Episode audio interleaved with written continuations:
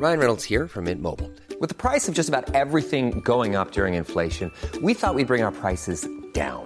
So to help us, we brought in a reverse auctioneer, which is apparently a thing. Mint Mobile unlimited premium wireless. Ready to get 30, 30, bit to get 30, bit to get 20, 20, 20, bit to get 20, 20, bit to get 15, 15, 15, 15 just 15 bucks a month. So, Give it a try at mintmobile.com slash switch. $45 upfront for three months plus taxes and fees. Promo for new customers for limited time. Unlimited more than 40 gigabytes per month. Slows. Full terms at mintmobile.com. Bien. Bonjour à er et-. Bonjour à toutes et à tous, bienvenue dans le podcast La Sphère. Bonjour messieurs. Salut. Alors aujourd'hui, on s'intéresse à Charles Oliveira contre Dustin Poirier dans la nuit de samedi à dimanche, Las Vegas pour le titre lightweight. Oui, Charles Oliveira, c'est bien lui le champion. Et malgré sa série de défaites, par- euh, de victoires Oh là là particulièrement, là là. particulièrement impressionnantes, les gens ont tendance à le mettre de côté. Et on s'est fixé un challenge avec les gars, on s'est dit, donc vous savez, on a nos savons, là il y a le pack du BMF qui est sorti. En deux jours, là, on est à 60 packs vendus. Si on tape les 250, Polydomso, il m'a dit, Guillaume, on va faire un lasseur en sueur avec une collègue de travail de la personne qui était là pour la vidéo des 100 000 abonnés. C'est ce que Polydomso m'a dit. Euh, Ça peut être un, un, un, un- un ma- une manœuvre hein, parce qu'il y avait deux personnes qui ont intervenu qui sont intervenues sur la, la vidéo. Oui, c'est vrai. Juridiquement, ça se défend. hein, c'est- Ouais, c'est beau, c'est beau. Hein. Donc voilà, donc on vous tiendra au courant en tout cas des avancées. Polydomso est très très chaud. Euh, il prépare d'ailleurs pas mal de choses euh, en ce moment. Je sais pas si vous l'avez vu, il est de plus en plus affûté. Oui. Affûté, euh, je sais pas, mais en tout cas, je suis chaud. Bon, allez, on, on lance le générique. Il y a ce générique. soit.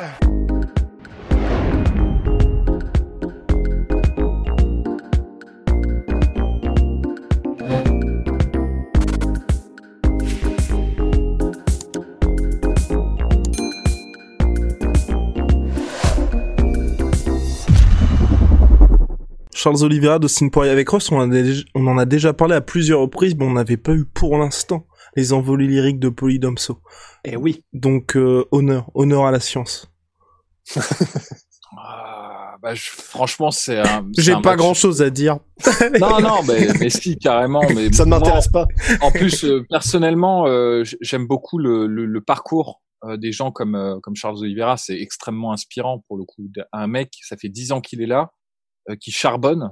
Euh, il a il a tout connu dans deux catégories qui sont extrêmement compétitives euh, et il arrive comme ça à, à mettre tous les euh, tous les trucs en place, toutes les techniques en position, tous les rouages dans le bon sens, à faire la conjonction parfaite. Et il nous sort une une, une série de victoires absolument hallucinantes qui culmine avec euh, bien sûr euh, sa, sa prise de titre qui est un des euh, un des moments les plus enfin c'était un des combats les plus stylés. Bon en même temps euh, Chandler Oliveira euh, tu savais en signant que t'allais pas te faire chier quoi c'était Ouais. c'est pas c'est pas le film d'auteur un peu euh, autorisant comme ça avec la bande annonce bien dépressive non non non là là c'était un film euh, euh, je sais pas euh, Michael Bay Michael Ouais, Bay, j'allais dire euh, aussi, mais Michael Bay, c'est un peu connoté pourri, donc. euh, c'est vrai, c'est vrai, mais il faut, il va être évalué Michael Bay parce que maintenant on a des sous Michael Bay, donc forcément ça, ça donne, euh, ça donne un peu plus de saveur à son, à son travail.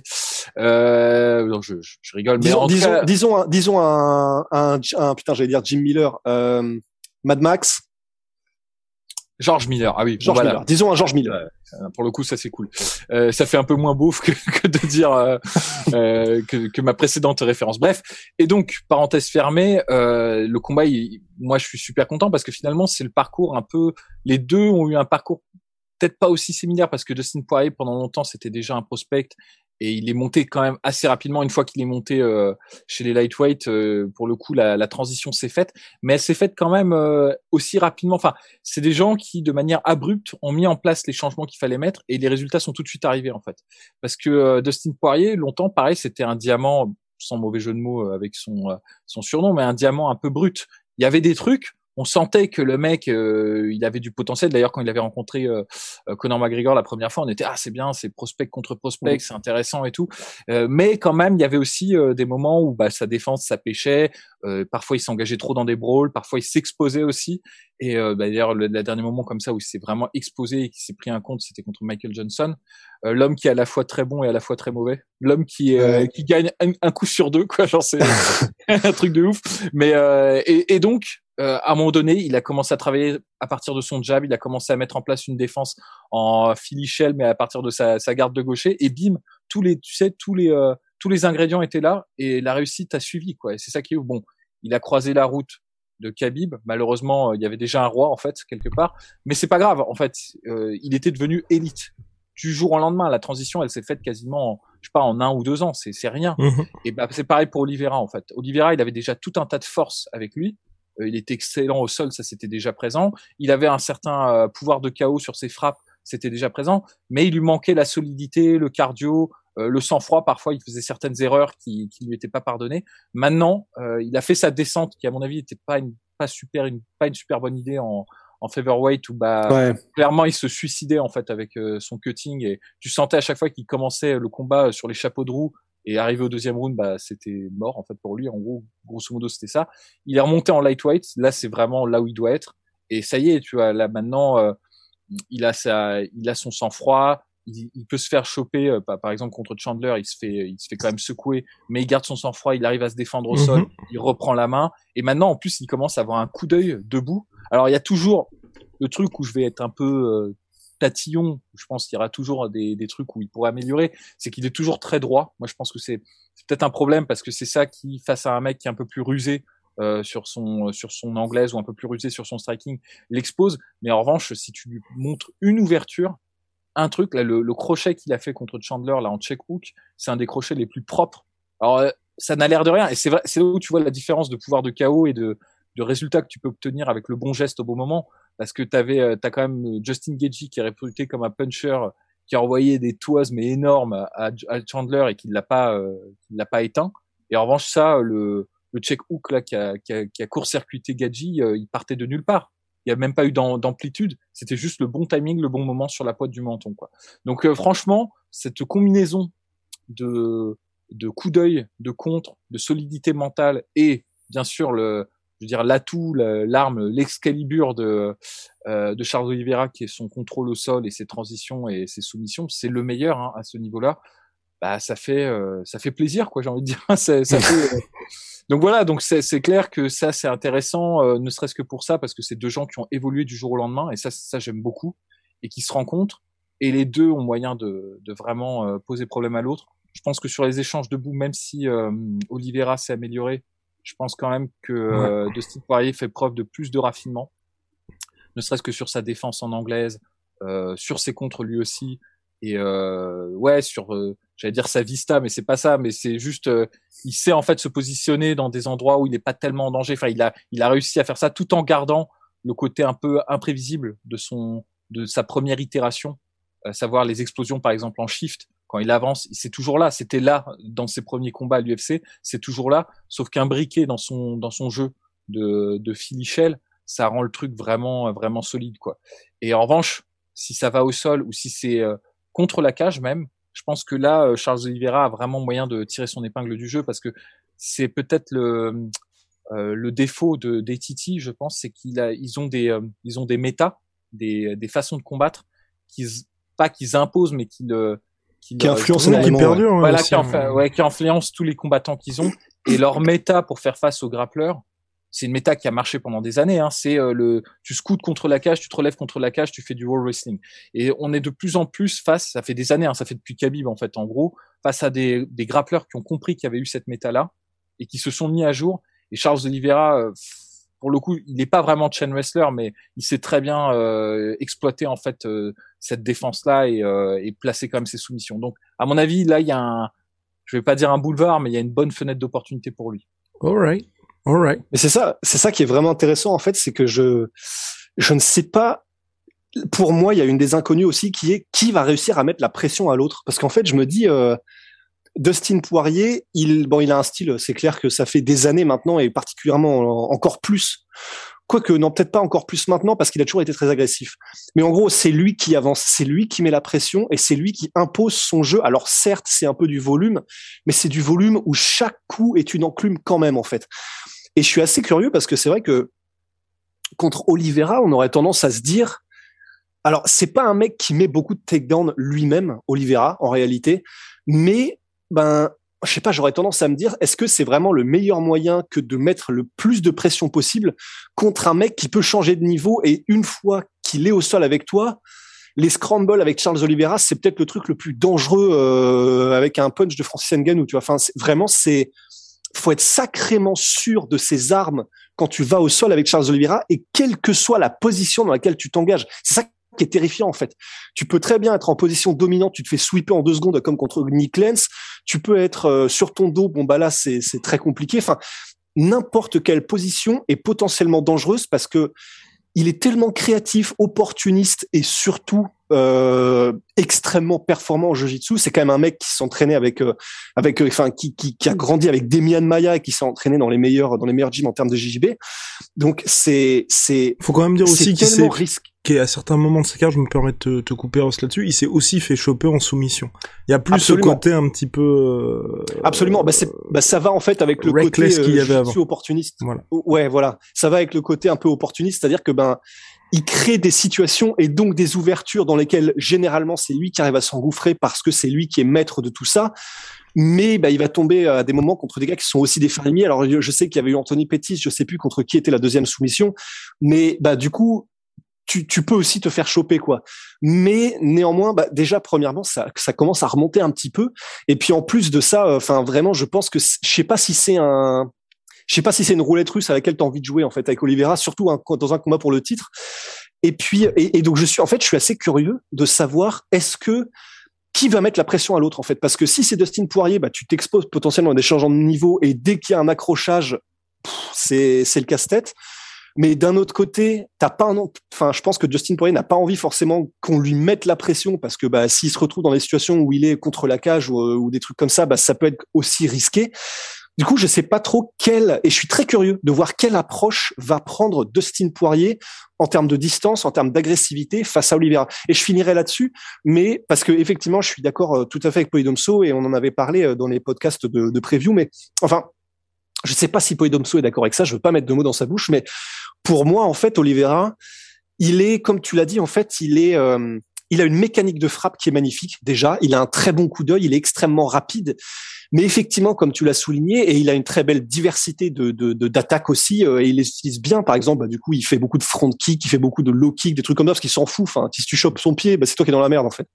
Donc, il est, il est vraiment, c'est c'est c'est assez euh, assez prodigieux tout ce qu'il arrive à faire en striking, mais je trouve qu'en striking, du coup, il est, il a tous ces trucs-là, une belle mécanique de frappe, etc. Mais il n'a pas, comme tu l'as dit, ce next level euh, où il va construire, feinter, te mettre des pièges qu'il va utiliser ensuite, des déplacements qui vont euh, te mettre dans la sauce parce que tu sais pas comment les gérer. Et donc en fait, c'est vrai que ben, j'aurais tendance à me dire, même si je me demande quelle sera l'approche de Dustin Poirier, qui va mettre la pression, etc. Effectivement, debout sur un 5 rounds où donc je pense que Dustin Poirier va minimiser les risques. Je me dis, il y a de grandes chances que ça se passe debout, donc, et que debout, ce soit vraiment effectivement en faveur de Dustin, quoi. Pas mieux, pas ah. mieux, pas mieux. bah alors messieurs, là on peut quand même commencer à se poser la question de, selon vous, peut-être des pronostics éventuels autour de ce combat-là. Est-ce que déjà on peut se mettre d'accord sur le fait, en tout cas moi c'est ce que je pense, hein, que ça devrait durer quand même un petit peu? Après, le problème, c'est qu'on a en face de nous euh, deux parmi les meilleurs finishers qui soient hein, quand même, hein, parce que l'instinct de tueur de Dustin Poirier quand il t'a blessé, euh, c'est un truc qui fait froid dans le dos. Hein, quand il se met, tu sais, euh, euh, quasiment face à face euh, et qu'il abandonne sa position de gaucher pour pour se mettre quasiment en parallèle par rapport à toi et qui commence à envoyer des battoirs euh, mon gars t'as pas envie d'être là en fait quand ça arrive. Et, et de son côté Oliveira laisse tomber. Il a un flair ouais ouais c'est ça. une erreur il va voilà c'est tout. Donc honnêtement ça peut durer mais je pense que ça se terminera. Je vois très mal le combat arriver à sa décision. Alors après je sais pas si on peut dire que Dustin Poirier est un diesel, je pense pas. Je pense que très rapidement, il essaye de, de solliciter vraiment euh, l'adversaire et d'envoyer beaucoup de choses pour déterminer sur, euh, ce sur quoi il va insister en fait. Et euh, notamment, je pense à son combat par exemple contre Max Holloway où c'était comme ça où au début il reçoit l'agression d'Holloway et très rapidement, quand il sent qu'il renverse la vapeur avec sa puissance, il commence vraiment à déployer, même sur le premier round, une très forte activité. Donc, il y a moyen en fait que hum, que euh, Dustin Poirier ne prenne pas du tout son temps. Euh, Oliveira, Oliveira est plus constant sur son sur son euh, sur son activité. Il a une grosse euh, fréquence de kick et de de trucs pour, pour, pour voir à peu près où t'en es pour te faire déclencher en fait. Mais euh, donc je pense pas qu'on ait deux marathoniens, mais après en termes de cardio, les deux peuvent tenir, donc euh, c'est pas c'est pas un problème à ce niveau-là. Donc j'aurais tendance à voir, moi je vois bien un truc qui se termine courant round 3 ou courant ouais courant round 3, moi je vois bien le truc l'affaire se se dénouer à ce moment-là, d'un côté comme de l'autre d'ailleurs. Ah oui d'accord, Mhm. bah d'accord. Non, mais après, moi, j'ai un petit, enfin, un petit, je sais, enfin, je- j'ai quelqu'un sur qui je vais mettre la piécette, si tu veux, mais je, Mais je ne préfère- vais pas vous le dire. Je préfère Je ne pas préfère vous le passer dire. la parole à, à Rust euh, à ce moment-là. Non, je conserve le suspense, c'est tout. C'est vrai pour la toute fin et pour les pronos. En fait, c'est vrai que en revanche, je, je suis d'accord. En fait, c'est vrai que ça, ça peut probablement se terminer à n'importe quel moment. Mais mais mais on, ouais, je vraiment, ce serait pas surprenant quoi, une euh, une soumission de, enfin, que Oliveira soumette Poirier, ça paraît fou. Wow, wow, wow, wow, wow. Mais, mais je pense que c'est pas forcément déconnant. hein. Enfin, Mhm. c'est, c'est.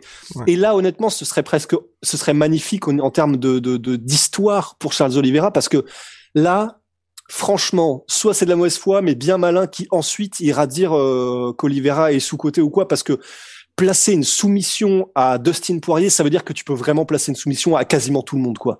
Donc euh, c'est, vrai que je vois bien ça arriver aussi, mais d'un autre côté, j'ai du mal si jamais si jamais euh, Oliveira n'arrive pas à mettre au sol et créer des scrambles où il prend l'avantage nettement et où soumettre Dustin Poirier, de ce qu'on a vu jusqu'à présent, euh, moi maintenant il m'impressionne euh, Oliveira, mais c'est pas vraiment Oliveira en lui-même, c'est n'importe quel autre humain contre Dustin Poirier. J'ai beaucoup de mal à voir Oliveira euh, tenir si jamais il doit être, euh, comment dire, euh, subir les assauts répétés de Poirier c'est vrai que je suis d'accord avec Polydomso, je, je, je vois pas ça durer cinq rounds, en fait. Je vois pas une punition par Dustin Poirier durer cinq rounds. Et, et Oliveira n'est pas forcément connu pour être un, peut-être qu'il se révélera en tant que tel, on n'en sait rien, on n'est peut-être pas au bout de nos surprises, mais il est quand même pas connu pour avoir un menton non plus à la marque Hunt. Donc, euh, je, si ça, voilà, si ça s'aventure dans les, dans les, dans les rounds euh, au-delà du 2-3, je, je pense que Dustin Poirier aura quand même vraiment, vraiment, vraiment l'avantage, quoi. Bah, je pense qu'en fait, le truc va se régler, c'est, euh, I'm Sandra, and I'm just the professional your small business was looking for. But you didn't hire me because you didn't use LinkedIn jobs. LinkedIn has professionals you can't find anywhere else, including those who aren't actively looking for a new job but might be open to the perfect role, like me.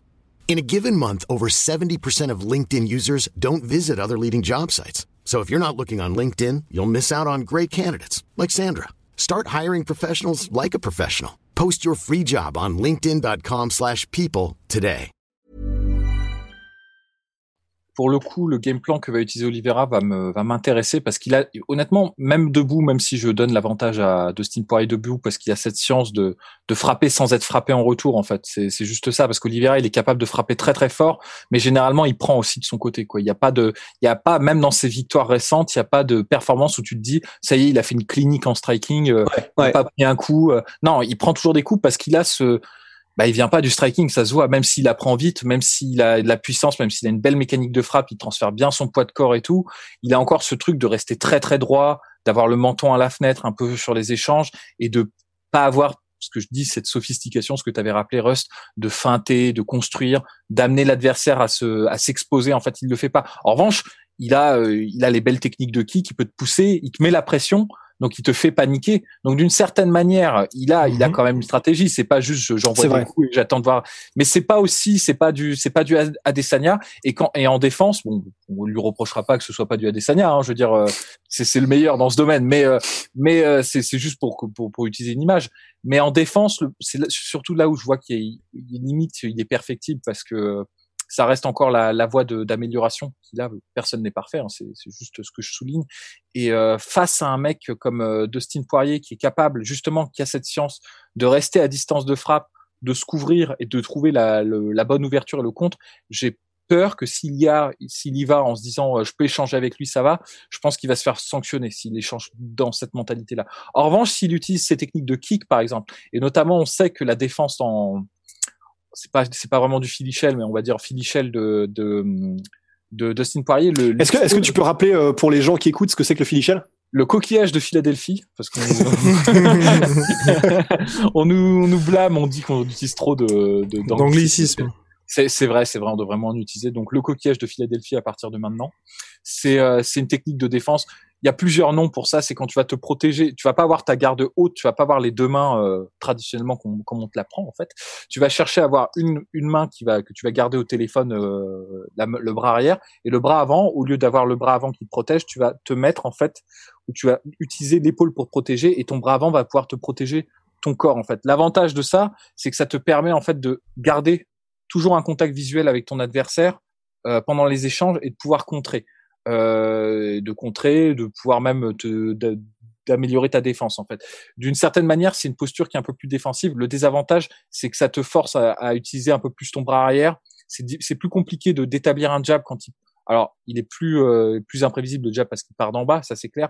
Mais euh, la mécanique de frappe est un peu plus compliquée. Par exemple, pour passer un crochet du bras avant comme ça, c'est un peu plus compliqué aussi. Il faut faire un, un mouvement un peu de tu vois, de d'enchaînement ou de, tu vois, de euh, engager les hanches avant. Donc, ça limite un peu euh, tes options quand tu es en offensif, mais en défensif, ça te permet de toujours garder un œil devant l'adversaire et ça permet de placer des contres assez venimeux parce que quand tu quand tu sens le contact de l'adversaire sur ton épaule, tu sais qu'il est à position de frappe et là tu peux envoyer plein pot ton bras arrière euh, si ton bras arrière est armé à ce moment-là. Donc c'est c'est une, une, position qui est qui, remonte, je pense, c'est très vieux dans la boxe. Hein, ça, c'est tu vois déjà Archimour qui qui faisait ça il y a ouais, tard l'époque et bon, celui qui est le plus connu pour ça, c'est euh, Floyd Mayweather, mais il y a aussi James Tony, euh, Dimitri Pirog, enfin il y en a plein. Et en MMA, celui qui utilise ça euh, aussi, c'est euh, Bobby Green, que j'aime beaucoup. Il utilise. oui.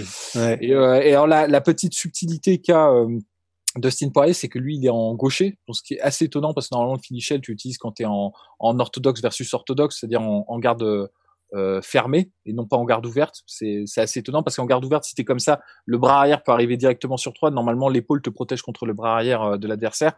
Donc c'est un peu particulier, mais il le fait marcher. Et il a aussi une technique qu'il utilise qui, à mon sens, nuit à sa défense en filichelle, mais il arrive très bien à le faire. C'est de vraiment intercaler le coude, carrément lever le bras, ouais. exagérer pour pousser l'adversaire, pousser le bras avant de l'adversaire. Je pense que c'est parce qu'il le fait en gaucher et qu'en gaucher normalement le jab c'est c'est compliqué tu vois de le contrer juste avec l'épaule donc tu vas vraiment amplifier ton mouvement pour écarter le jab. L'ennui c'est que l'avantage du finichel c'est que tu protèges ton corps aussi comme ça. Et en faisant ça, il s'expose au corps, il expose son corps en faisant ça. Et on avait vu notamment que Holloway avait vraiment exploité ça dans les moments de, de succès d'Holloway où il avait toutes les peines du monde à le toucher nettement au niveau du menton parce que quand tu te mets en finichel, vraiment tu rentres le menton et donc tu exposes juste le, le, le front qui est une partie très solide du corps, et ben en fait ce qu'il arrivait en fait à exploiter contre euh, contre Dustin Poirier, c'était les attaques au corps, étonnamment, alors que normalement Finichel, t'es censé mm. te protéger un peu contre ça.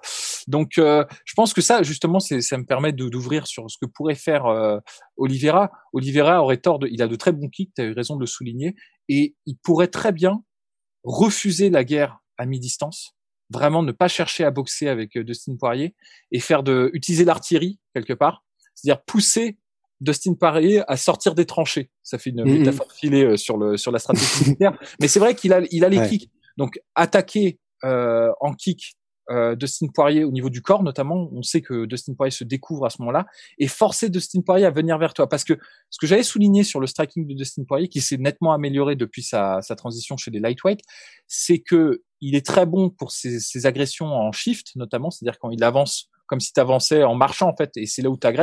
En revanche, quand il doit pourchasser son adversaire euh, qui arrive tout le temps à maintenir la distance, il continue de se découvrir.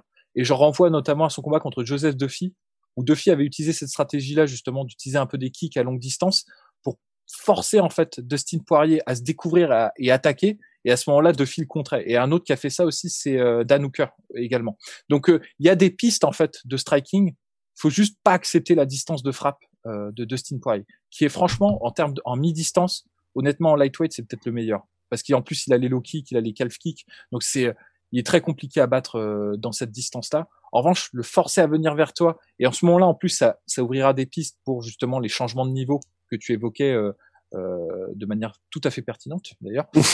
non, mais c'est vrai. Et ça permettra en fait, c'est force l'adversaire à adopter une, distance qui n'est pas la sienne. Si tu rentres dans sa distance, c'est compliqué en fait. Et euh, Dustin Poirier, c'est devenu vraiment un maître là-dedans. Donc honnêtement, moi je serais moi, je pense qu'on va très vite renseigner en fait sur le ce qu'adopte en fait euh, euh, Charles Oliveira parce que je pense que c'est un peu lui qui a les cartes en main en fait plutôt que Dustin Poirier qui, à mon avis, maintenant a un style vraiment très imprégné. Il fait à peu près la même chose avec tout le monde maintenant. Bien sûr, il utilise des armes plus contre certaines personnes, notamment contre euh, contre Conor McGregor qui est gaucher. Bah, il utilise encore plus les calf kicks parce qu'ils étaient du coup en garde fermée. Lui-même est gaucher, donc ça, lui permettait ça. Il adapte un peu son style contre Justin Gagey. Il utilisait beaucoup le jab pour fixer la défense de Gagey et pour utiliser ses combinaisons. Là, contre Charles Oliveira, ça va être à, Oliveira de forcer en fait justement Dustin Poirier à s'adapter. Et je pense que sa piste, c'est des kicks pour ensuite, dans un second temps, développer son jeu en, en grappling. Alright. Bon, messieurs.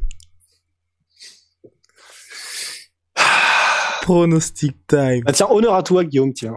Eh bah, bah, c'est compliqué, c'est vraiment, c'est vraiment très compliqué ce combat parce que je pense déjà, déjà petit préambule, que personne ne veut voir ni l'un ni l'autre perdre, euh, parce que c'est deux personnalités extrêmement attachantes. Euh, mais je vois quand même une victoire de Dustin Poirier par TKO au quatrième round. Alors, est-ce que je peux faire mon prono avant parce qu'il faut que faut que Rust rétablisse euh, l'équilibre dans la force? ça va être la ça va être la garantie la garantie. moi, c'est c'est pareil. En fait, j'aimerais, en fait, je vais te dire le fond de ma pensée. J'aimerais beaucoup que ce soit Charles Oliveira qui gagne. Idem, parce que j'ai envie de le voir contre Islam Makhachev. Déjà, oh. alors déjà, ce serait un super match-up. Parce que Poirier Makhachev, je pense que ça va pas être très sympa. Ouais, ouais, ouais pareil, idem. mais, euh, mais du coup, non, mais même au-delà de ça, je pense que Dustin Poirier, enfin, en termes de carrière, Dustin Poirier, il a déjà eu son, son moment de brio et tout et je sais pas l'histoire enfin l'histoire de Charles Oliveira me touche plus bon ça c'est un truc qui est absolument pas objectif c'est subjectif et tout Après, c'est ce qui fait peut-être qu'il va qu'il va s'imposer hein. il va regarder le podcast il va se dire bon il faut que je laisse gagner. C'est un podcast de son vieil ami Polydomso. Ouais, bon, on se connaît bien. On tape, des barbecues euh, tous les week-ends. Mais euh, mais non, mais alors du coup, euh, j'aimerais beaucoup que ce soit Charles Oliveira qui gagne, mais j'ai un peu peur vraiment, c'est cette défense en striking, et j'ai peur qu'il adopte le mauvais game plan en fait, qu'il y aille en se disant, bah je vais faire comme avec les autres, je vais leur mettre la pression, ils vont céder à un moment donné, et je vais je vais pouvoir enfin trouver la séquence de finish appropriée et terminer le terminer le combat. Euh, et j'ai peur en fait que dans un de ces échanges à mi-distance, comme il prend vraiment, tu sais, il a il a cette cette garde et, et qui bon, il veut placer ses coups, mais il reste en zone de danger dans ces moments-là. Et j'ai peur qu'il prenne un un vilain contre à un moment donné euh, et que voilà les jeux soient, soient, faits parce que à partir de là, en revanche, le, les séquences de finish de Dustin Poirier, ça fait peur. Donc j'aurais tendance à privilégier cette cette option là je me dis, euh, comme tu l'as, comme tu l'as évoqué, Rust, c'est pas le meilleur en termes de takedown aussi, euh, Charles Oliveira. Ça, ça aurait pu être une piste, parce que je pense que mm. s'il avait d'excellents takedowns, là, je, je mettrais tout de suite mon billet sur Charles Oliveira, parce qu'au sol, je pense que bah, il a un tel avantage, il a une telle suprématie que ça l'aiderait et que et je pense que pour le coup la défense au sol de de Stine Poirier devient de plus en plus obsolète avec le temps qui passe en fait. Cette méta, je pense à un moment donné, elle va être abandonnée. Tu vois, il y a il y a d'autres choses qui sont en train de se mettre en place, d'autres gardes pour faire face à l'évolution de ce jeu-là en fait. Et euh, donc c'est pour ça que j'aurais tendance dans ce cas-là à favoriser euh, Charles Vera. Maintenant, en l'état actuel, je vais dire ouais ticket au round 3 pour Dustin Poirier parce que je pense qu'il va y avoir un échange, il va y avoir un compte ouais. et euh, ce serait dommage. Donc euh, je te laisse la la oh, voix. Oh, alors bah du coup on va rétablir. bah ouais. Non mais après dis-nous aussi ce que te dit ton cœur.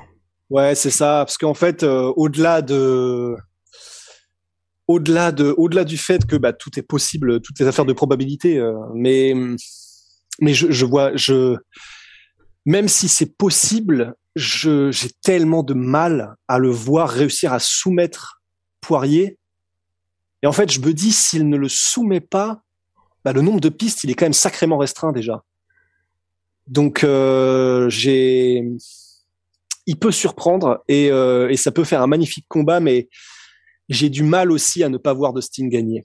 J'ai du mal à pas le voir gagner euh, parce qu'en fait, je me dis, je, je contre Khabib, c'est pas vraiment pareil parce qu'en fait, Dustin Poirier a été vraiment, tu, tu es tu es étouffé par Khabib. C'est pas vraiment que tu es surpris par Khabib. Tu es étouffé du début jusqu'à la fin mais je pense que un pour le titre, deux pour le fait qu'il a, il a, il a envie de faire les choses bien. Il a déjà eu cette opportunité pour le titre. Cette fois-ci, je pense qu'il a vraiment envie de se l'assurer. Je pense qu'on va vraiment voir un Dustin qui est un peu plus prudent. Ça reste Dustin Poirier, il sera agressif. Ça reste Dustin Poirier, il fera mal. Mais j'ai du mal à voir Dustin euh, y aller en mode on va prendre des risques pour vraiment s'assurer un finish. Et donc, un Dustin qui ne prend pas de risque et qui décide d'assurer le coup, il est peut-être un poil moins dangereux, mais en tout cas euh, efficace tout autant. Et j'ai du mal à voir euh, un Dustin qui, ne, réussit pas son travail. quoi. Donc je vais aussi dire Dustin Poirier, je vais dire... Euh, Ouais, et puis, mais merde, comme vous, j'ai envie de dire round 4, en fait, parce que round 3, je me dis, c'est trop tôt, il sera encore relativement, relativement là, je pense, de Oliveira. Round 5, bah, ça veut dire qu'il y aura eu quatre rounds avant très disputés, et ça paraît, ça paraît quand même chaud contre un gars comme Dustin Poirier. Donc, je vais dire pareil, je vais dire euh, arrêt de l'arbitre, euh, quatrième round. Allez. Rendez-vous dans la nuit de samedi à dimanche à Las Vegas pour l'UFC 269. Faut, faut le voir ce combat, faut ah, le voir, c'est magnifique. Euh, Évidemment. Ah bah ça va être. Euh, je pense que ça va être la folie et j'espère en tout cas que les deux euh, sortiront plus grands de ce combat-là et puis surtout Charles Oliveira, tu vois que qu'il est plus côté s'il venait à s'imposer en tout cas, tu vois champion par défaut de cette catégorie. Bah, pour moi, pour moi, il est déjà indéniable, Oliveira. Très honnêtement, les gens qui le considèrent comme un champion par défaut, un champion de papier un champion de papier, je comprends pas quoi. Le mec, il a tout fait, donc euh, ouais. c'est dur comme c'est parce qu'en fait le problème c'est qu'il arrive après Khabib. En fait, la réalité, on va pas se mentir, c'est ça. Et quand t'as un mec aussi dominant qui part sans perdre, ça, ça nuit à la valeur du titre. En s'imposant aussi face à Chandler, je pense, tu vois. Ouais, les deux, les deux concomitamment, ça, ça a pas dû l'aider. Oui, ça a pas dû l'aider, c'est clair. Mais euh, à Houston. En, à, à toute autre, en toute, toute autre époque, et euh, on, on, le reconnaîtrait à sa juste valeur. En fait, je pense qu'on est Enfin, les gens sont assez durs. Mais je, je, suis content parce que quand je regarde les réactions euh, sous les vidéos de la qui parle de Charles Vieira, il a, il a une très bonne cote. Donc, euh, euh, c'est un public de qualité que nous avons. C'est ce, de qualité. Mais et en plus de ça, pour euh, pour abonder, mais c'est, je finirai là-dessus. Abonde, abonde, que, Ouais, c'est vrai que ça fait plaisir parce que je, je pense que j'ai l'impression que c'est pareil pour vous, mais vraiment, je j'ai hâte de voir ce combat. Je suis hypé. Et vraiment, pour de vrai, en fait, je suis tellement curieux. Il y a de l'inconnu. On adore les deux combattants. Les deux sont spectaculaires. Les deux sont extrêmement efficients. Et j'ai vraiment hâte de voir le combat. Je sais pas si c'est en tant que fan de MMA ou, ou c'est peut-être parce que ils sont eux-mêmes en train de prendre peut-être une autre dimension. Alors Dustin Poirier, c'est sûr, parce qu'il y a eu l'avant après McGregor. Peut-être que Poirier, que Oliveira, c'est aussi parce qu'il y a eu l'avant après titre, tout simplement. Mais j'ai, j'ai, je suis hypé par le combat en lui-même, de la même manière qu'on aurait pu l'être comme un Aldo Font, par exemple, qui vient de se passer effectivement. Mais je le suis tout autant parce que j'ai vraiment l'impression qu'effectivement, des stars, je sais pas, mais que ce sont vraiment des combattants qui sont en train de rentrer dans la légende et du coup ça donne une importance réelle à ce combat en plus du titre quoi. À suivre, à suivre, on a hâte en tout cas. Big shout out my sweet pea, my sweet protein. Entendu pour cent surtout mes protéines avec le code la sueur. Oh oui. got it. et Venom, sponsor de l'UFC, sponsor de la soirée. Voilà. Damn. Polish Superman. Allez, à la prochaine.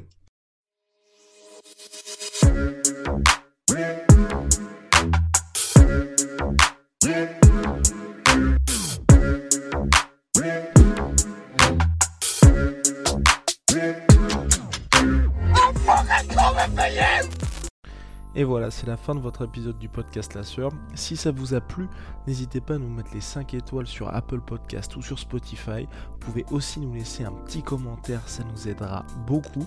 Et si vous voulez aller plus loin avec nous, vous tapez La Sueur sur toutes les plateformes ou sur les réseaux sociaux, vous nous trouverez. Et là, vous nous écoutez très certainement en audio. On est aussi en vidéo sur YouTube, mais également sur Snapchat. Là encore, vous tapez la sueur et on sera là.